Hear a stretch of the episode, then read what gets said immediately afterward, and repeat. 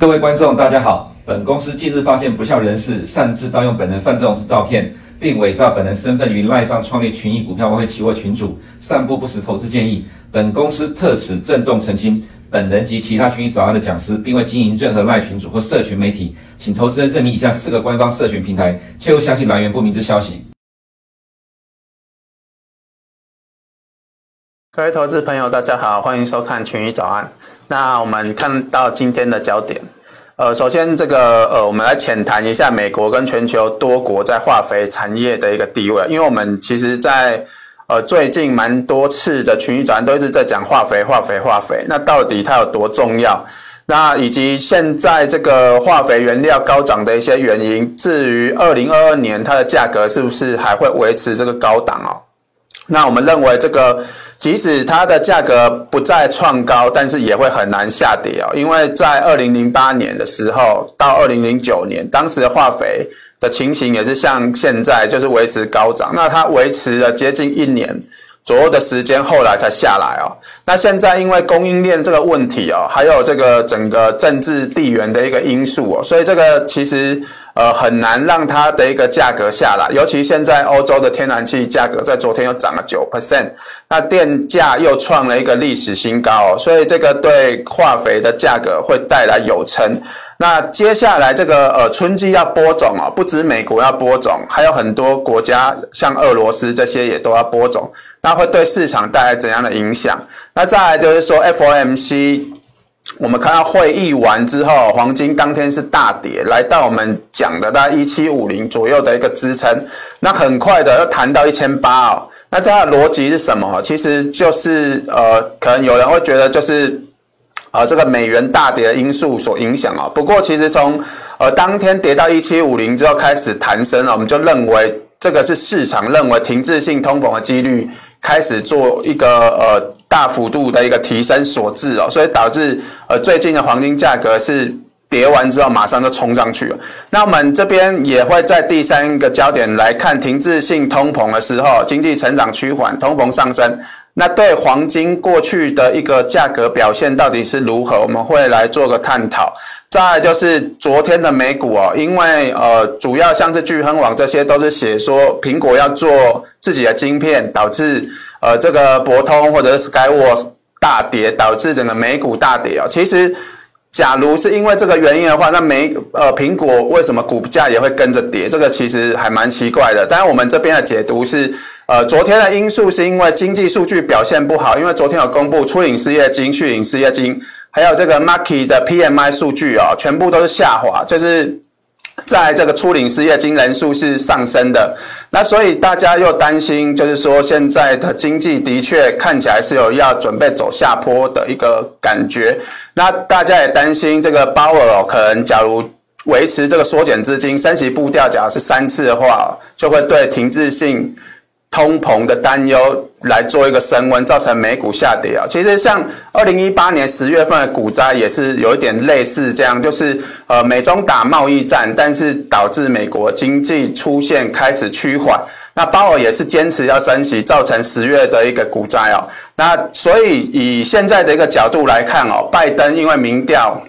持续的一个落后，所以在明年的呃十一月份的一个其中选举哦，可能就几乎是不用玩。所以呃，拜登首要的任务就是要把通膨控制住，那鲍尔的任务也是在控制通膨。所以这个其实，在政治环境的一个背景来看哦，真的就是有一点像二零一八年十月份那一个时候的感觉。就是即使这个呃经济出现趋缓哦，他们首要的任务还是会以控制通膨为主哦。那这个当然就是呃投资人接着要关注的一个焦点哦。当然就是缩减购债完之后。接着，呃，才会出现呃升息的一个预期，所以呃，在确还没有正式确立这个升息的步调之前啊，大家还是会对停滞性通膨带来一些担忧。再就是第五点是苹果打算自制无线晶片，其实这个从二零一六年左右，呃。就一直有这些消息哦，那直到最近，当时是二零一六年，认为最少苹果要大概花三年左右的时间，才有办法自己做无线晶片。那时间推到现在已经差不多四年了，所以造成这个呃博通和 Skyworks 的一个大跌哦，那也影响到费半跟纳斯达克。那至于在整个产业的一个二零二二年的一个展望来看，我们看到策略分析师他们是呃从总体环境再往下看到产业的这个策略分析师是看明年呃标普应该会涨到五千二，那再就是。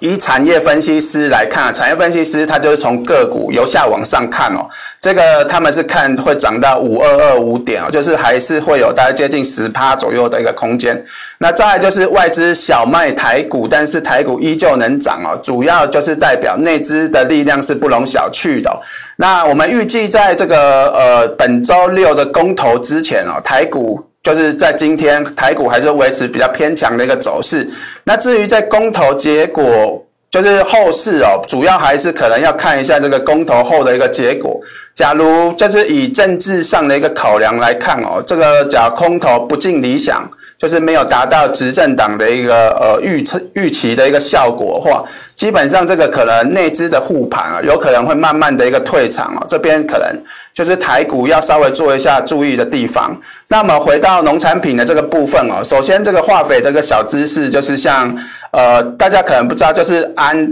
氮肥主要的一个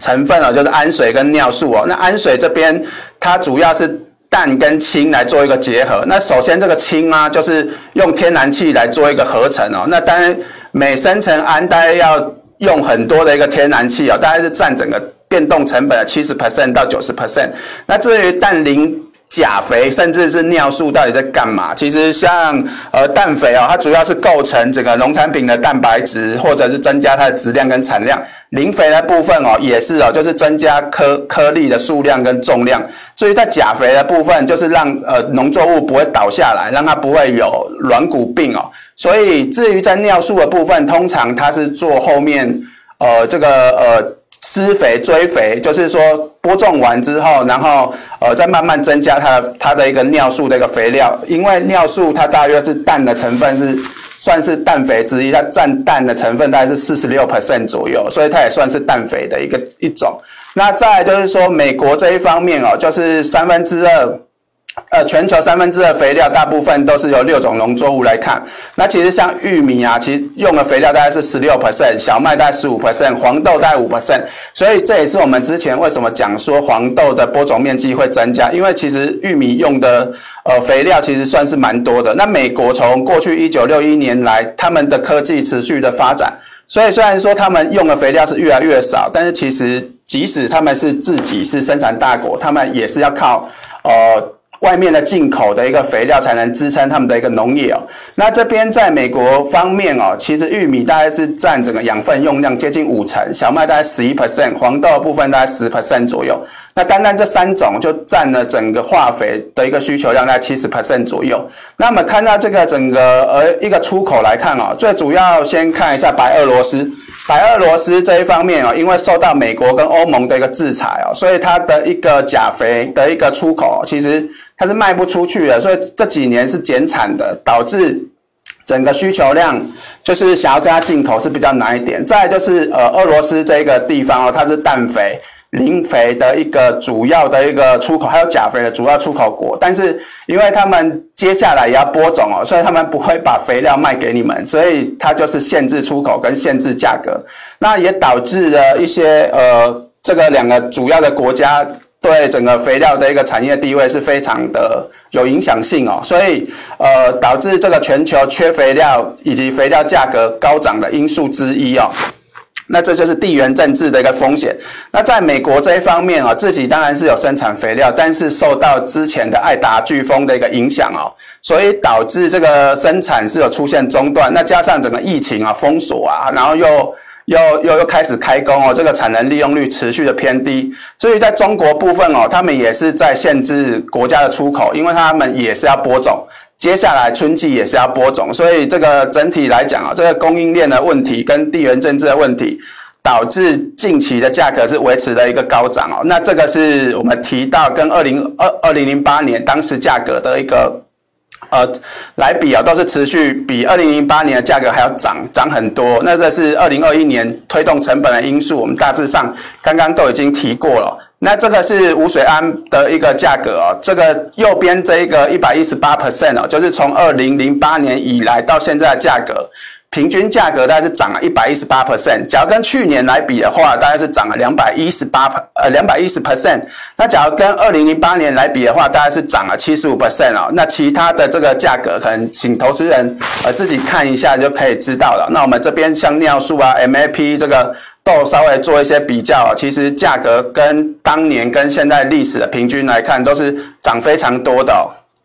那再就是说，呃，这张图的一个重点，我们可以看到，像俄罗斯，呃，这个冬小麦七十 percent 其实已经播种完毕，接下来越冬之后就开始它的生长期，生长期大概一周到两周就要施肥一次哦。在美国这边也是播种完毕哦，接下来春季就是他们的一个生长期，也是要开始。继续施肥，欧盟的部分冬小麦也是播种完毕。至于在美国的一个呃阿根廷跟巴西的玉米，或者是巴西的一个黄豆，接下来也都是生长期，所以各自国家各自国家都有需要呃他自己的一个化肥哦。所以我们看到这边俄罗斯跟乌克兰，他们已经要接近整个生长期，所以他们自己也需要肥料，他当然不会卖你哦。所以整个对整个春呃春季的一个价格来讲，我们就是。因此，预期农产品的价格在明年春季，甚至是明年的一整年都会有行情的原因，最主要的原因之一哦。那回过头来，昨天是有公布整个出口销售数据哦，除了黄豆是低于前值之外，其他数据都表现不错，玉米跟小麦都是明显。明显的一个跳升，那黄豆昨天还是继续强，最主要就是美国的一个黄豆油的一个供给状况是有出现吃紧，所以最近价格是持续的一个往上攀升哦。那所以已经又再度要往一千三来做个挑战了。那至于玉米的部分，我们认为现在已经算是压缩到接近尾端了。投资的朋友，假如看到呃玉米往上冲超过六百美分哦，就可以开始比较积极的一个关注哦。目前还是属于一个呃比较高档的一个震荡整理。小麦的部分，短线上是有出现呃这个止稳走强的一个情形啊。最主要就是最近美国飓风可能呃会对呃破坏小麦的一个担忧所造成的一个。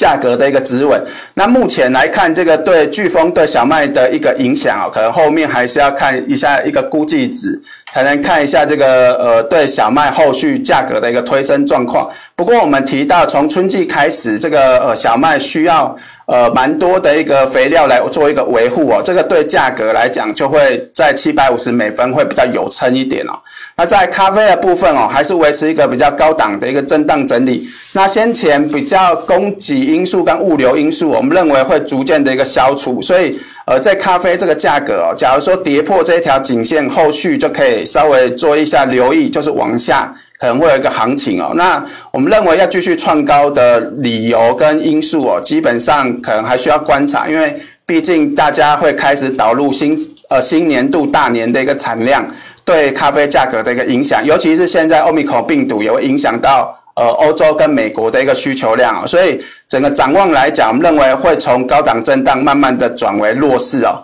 那再就是在铜的部分哦，最近的一个铜价它有出现这个呃。呃，短线上的一个算是创波段新低的一个价格，但很快就拉起来哦。那我们观察到这个铜价现货跟期货的一个升贴水，就是现货它已经出现折价的一个状况。那这对铜的一个价格来讲，当然就是比较负面的一个因素哦。所以我们在本周二的一个周报哦，是有把下修这个呃铜的一个下面的一个支撑是有往下提哦。那呃再来就是说当天。就近期是有公布这个中国固定资产投资哦，其实我们看到这固定资产投资从这个疫情高峰之后是年增率累积年增率是一路的一个下滑，尤其十一月份单月哦，它的一个固定成长只只剩下零点一九 percent，也就是说十二月份哦就要开始进入衰退哦，那这个对整个中国的第四季 GDP 来讲。前三季是从年增十八 percent 左右一路下滑到五呃接近五 percent，那第四季的一个成长率可能又会持续的一个下降，所以导致近期的一个呃铜价相对比较偏弱势一点。那打到四万一附近啊，这边又是一个很强的支撑，很快就弹起来。那弹起来原因当然是因为供给端出现问题，因为秘鲁那边是有出现抗议罢工的一个影响。所以短线上是属于一个呃稍微做一个弹升，但是我们上方的一个压力哦，认为大约弹到四万四就要稍微做注意，因为现在的呃中国基本面其实相对是比较弱势一点，所以呃目前的盘跌走势还是没有改变哦。那再来就是说，我们回到黄金的部分哦，这个是呃绿色这个。这个区域啊，就是代表过去停滞发生停滞型通膨的一个呃时间点哦。那粉红色线是 GDP 的走势，绿色线是 CPI 的走势，呃，蓝色线是属于黄金的走势哦。那我们其实从中间跟右边这两个地区来看哦。其实，在发生停滞型通膨，就是呃 GDP 开始一路走是走跌，然后通膨一路走升的一个情的的发生这种情况的话，这个呃黄金的价格通常都是比较强一点，尤其是在这个呃一九七八年到一九八零年这个时间点，黄金更是出现很明显的一个飙升哦。所以也就是说，现在的一个美国经济哦，在联准会它是有下调今年的经济成长。但是它有稍微上调明年经济成长，不过从近期这个呃呃多次开会的一个结果来看哦，就发现到联准会它其实是不断的一直下调美国经济成长，那也不能保证说呃二零二二年它会不会继续再。把经济成长做进一步的一个下调，所以假如说他又把经济成长进一步下调，这个就代表停滞性通膨发生的时间跟几率又又进一步的走升，这对黄金来讲，当然就是下面会有比较强的一个支撑哦。那在我们看到这个是主要的一个机构对美国的一个经济成长的一个预期哦，其实呃，在这个二零二一年预期的，其实跟跟联准会预期的大概五点五 percent 左右，其实是差不多的，就是像 UBS 这些。那 FED 先前是预估五点九 percent，也是下调到五点五 percent。那现在的这个二零二二年的预期啊，大部分的机构都是认为会比二零二一年下滑，算是呃有一定的一个幅度哦。那这个假如说联准会的呃对今年的呃对明年的一个预期，也是要继续往下调，这个对。停滞性通膨就会有进一步的一个加深作用了。那再就是这个短线上来看哦，就是对黄金会有一些支撑哦，所以导致这个黄金达到一七五零附近之后，很快的就进呃出现一个弹升。那以价格来讲啊，就是大约高档的一个区间，跟我们之前列的一样啊，其实这个数字一直都没有改变，在一七五零到一八二零附近。就是说，来到一八二零之后，可能会出现比较横向的一个震荡整理顶，呃，因为现在的一个月线压力很大，所以来到一千八附近啊，可能涨势就会出现比较明显的一个趋缓转为震荡。那后续可能就要看一下这个停滞性通膨的发生。的状况跟大家的一个预期，那黄金才有继续往上作为推升，否则后续还是会维持继续盘跌的一个走势哦。那在天然气的部分啊，欧洲的价格是大涨大概九 percent 哦。不过呃，天然美国天然气价格还是没有动作，最主要跟我们先前跟大家提到，就是呃美国后来在几个月内啊，它的一个呃生产的速度其实是有加快，所以呃现在的一个。供给状况是在美国是没有吃紧的，所以价格是相对比较弱势一点。那短线上，我们认为四点二之前没有过，呃，整个天然气的一个价格还是比较偏保守。所以在原油部分，IEA 公布报告，在第一季的情况，它是属于一个供给大于需求，所以整个展望来讲哦，就是相对会比较弱势一点。那至于现在在二零二二年的状况哦，其实它有一点像是二零一八年到二零一九年。的一个呃当时的供给状况，不过当时的一个价格，原油价格大概就是在呃六十五美元到大约七十五美元附近啊，也就是说呃短线上来讲啊，虽然说来到这个七十五美元附近会有一些压力，那整个后市来讲，我们认为原油会比较偏向区间震荡整理，就是区间差不多在六十五高档的位置，大概在七五到七七附近啊，所以来到上方的时候就可能要稍微。呃，留意一下这个压力的一个位置。再就是回到美股这一部分哦，昨天公布这个呃初领失业金报告是稍微有稍做一些上升。那在 PMI 数据 这一方面啊，不管制造业、服务业、综合 PMI，呃都是有下滑，但是其实它还是在扩张的一个水位。不过因为联准会过后，大家对这个升息预期三次这个数字哦，就是像。呃，高盛他已经把预期提到三次了。那假如越来越多的外资也是把这个预期提到三次，就是代表市场开始会对停滞性通膨带来一些恐慌，然后呃整个升息假如又提早的话，这个对整个美股来讲，当然就是会有一些震荡。那不过从这个产业分析师跟策略分析师的一个观点来看，我们看到呃这个呃他们是认为明年的一个营收成长率大概是七点三 percent，会低于呃今年的十五点八 percent。那获利的部分哦是低于。呃，大获利成长率大概是九 percent，那是低于今年年增的四十四十五点一 percent。那虽然说这个呃年增率因为基期的关系是有稍微降下来，但是美股啊它还是维持比较正成长的一个轨道。目前呃，假如通膨没有持续向上的话，基本上这企业获利表现其实还算不错。那至于在美股的一个走势来看，他们也是有画出一些线图啊，他们认为十二月到呃，这个明年的一月份左右，美股可能会有一段的一个拉回，拉完回之后就会还继续上涨，做一个创高。这个走势的话，大家做个参考就好了。那至于在昨天的一个指数来看哦，虽然说苹果呃要自制研发晶片，呃市场是解读说造成昨天美股四大指数下跌的原因，不过我们认为市场还是比较关注在联准会的升息预期以及通膨的数据。上面啊，这才是真正影响到美股的一个主要原因哦。那以昨天的跌比较凶的，当然就是在科技类股哦，当然跟苹果消息是有一点关系。那至于在 FNG Plus 的股票，近期就是属于一个高档震荡整理。不过我们这边也是要提醒投资人比较留意的，就是说昨天 FNG。Plus 的股票几乎全面走跌，尤其是主要领涨的这些个股，像 a m i d i 啊，或者是特斯拉、苹果这些，甚至亚马龙、亚马龙这些都出现比较明显的下跌。那这条趋势线啊，其实它是从今年五月以来的一个上涨的趋势线。假如这个跌破的话，美股。可能也会跟着不妙，所以后续这一边的一个呃主要成分股跟领涨股就稍微注意一下它的一个走势哦。那短期来讲，我们认为 美股的一个走势，呃，在圣诞节前哦，它的波动虽然说昨天是有明显波动，但是呃紧接着呃呃美国投资人就要放假，所以我们认为在下周的话。